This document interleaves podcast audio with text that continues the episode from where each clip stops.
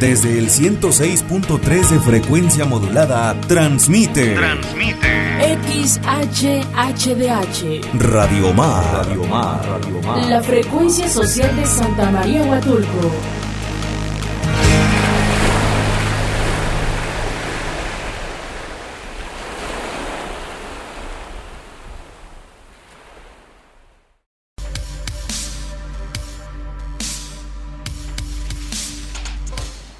Ya estamos de regreso nuevamente aquí en su programa Voz Ciudadana. Recuerde que Voz Ciudadana es un espacio pensado para usted donde queremos que su voz sea escuchada. Y bueno, la voz que vamos a escuchar hoy y que además agradecemos que haya tomado nuestra llamada es la de nuestro buen amigo Ricardo Castillo López. Recordemos que él es candidato por el partido PT a diputado federal por el distrito número 10. Hola Ricardo, ¿cómo estás? Hola, estimada Sheila, te saludo con mucho, pero con mucho cariño y mucho afecto a ti y a toda la niñez oaxaqueña. Oye, Ricardo, pues hoy es 30 de abril, Día del Niño, y se festejan a los más pequeñines de la casa, eh, que también para ellos pues hay preocupación, ¿no? Más grande de algunas familias. ¿Qué te han comentado algunas personas que has podido visitar ahora en estos recorridos de campaña? acerca de este sector tan, eh, tan vulnerable, pero también ese es el más querido que son los niños. Primero déjame, permíteme felicitar, decirles feliz día de la niña, feliz día del niño. Que el regalo más grande que disfruten este día sea una salud totalmente plena. Quiero decirte que el estar con sus familias y saber que sus amigas y sus amiguitos también están bien. Efectivamente son el tesoro de cada hogar, pero también efectivamente son la causa de muchos desvelos de mamá, de papá, de la abuela. He escuchado con mucha atención a cada una de estas familias y debemos asegurar una alimentación sana y suficiente para la niñez. Debemos asegurar la vivienda digna para la niñez. Debemos asegurar la salud total de la niñez. Y ya habíamos comentado en otra ocasión que también la educación integral para la niñez. Estas son mis causas y también estoy a las órdenes, estimada amiga. Oye, eh, Ricardo, algo que dices muy importante, ¿no? Em, pues son los desvelos de muchos, de sus padres, de sus madres, de sus tutores. Eh, ante esta situación laboral, la situación de salud, pues uno se preocupa por los más pequeños de la casa. Y la gente, ¿qué te ha comentado? ¿Cómo te han planteado que se puede solucionar todos estos problemas que, aquejan a la niñez? Ellos me dicen empleo local para los locales. Es una frase que vengo acuñando y lo hemos venido conversando cuando hablaba yo acerca de la reactivación económica. Claro que queremos que haya inversión extranjera y nacional en todo el corredor del Distrito 10, pero también queremos que las fuentes de trabajo que generan sean para quienes viven en cada uno de estos 65 municipios. Si va a haber una construcción, que profesionales de la arquitectura, de la ingeniería y también de la albañilería, aquí en la zona, sea que, quienes realicen el trabajo. Si se consolida una cadena comercial, las personas del lugar y de las localidades cercanas principalmente, sea quienes trabajen en ellas. Necesitamos esta coordinación con quienes invierten, proyectan y en cada comunidad pueden y deben participar en el desarrollo, no solo económico, sino social. Porque es verdad, mientras mamá, papá, la abuela, el tío o la tutora tengan un empleo decente, formal y digno, la familia entera estará en mejores condiciones de vida. Este es mi compromiso. Claro que se puede. Hagámoslo juntos, estimada amiga. Sí, que eso es algo bien importante, ¿no? Oye, Ricardo, ¿y qué otras reuniones pues has sostenido en estos tiempos de tu andar? De que recordemos que tú, eh, la gente te domina, denomina como el candidato de a pie.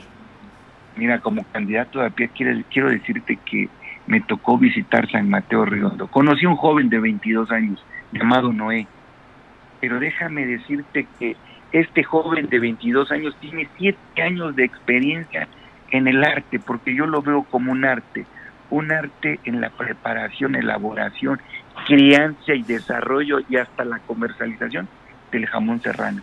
No, no, 22 años Noé, fue y sigue siendo un aprendiz, como él dice, de este gran arte que un español llamado Emiliano, y hablamos acerca de esta inversión extranjera.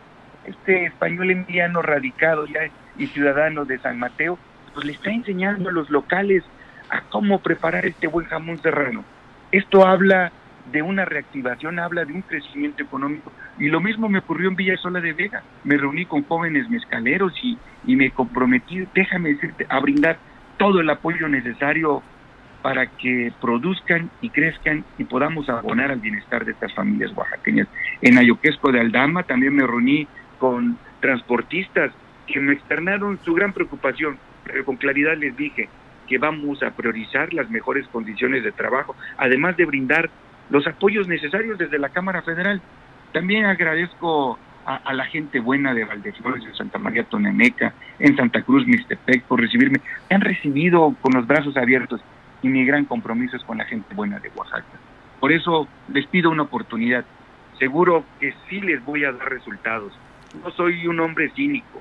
Yo no sería capaz, déjame decirte, de volver a pedirle su confianza como lo están haciendo otros, que cuando tuvieron la oportunidad, el espacio, los recursos, los tiempos, el poder del pueblo, no trabajaron, no dieron resultados. Por eso quiero decirle a toda la gente buena de este distrito, una oportunidad para Ricardo Castillo, solo una. Este 6 de junio votar por el PT, solo PT, este 6 de junio por Ricardo Castillo. Ayúdenme, una sola oportunidad, y no defraudaré su confianza. Oye Ricardo, eh, y para la gente ya recordemos que hemos también mencionado mucho cada que platicamos que em, pues es importante las redes sociales ahorita, ¿no? Que también es otro modo de hacer campaña. Recuérdanos cuáles son tus redes sociales, dónde te pueden encontrar, dónde te pueden seguir, dónde te pueden contactar, por favor, Ricardo. Me siguen en Facebook, en Twitter, en Instagram y en TikTok como Ricardo en Oaxaca. La verdad, Ricardo en Oaxaca ha sido y sigue siendo una de las plataformas que a mí me han estado sirviendo.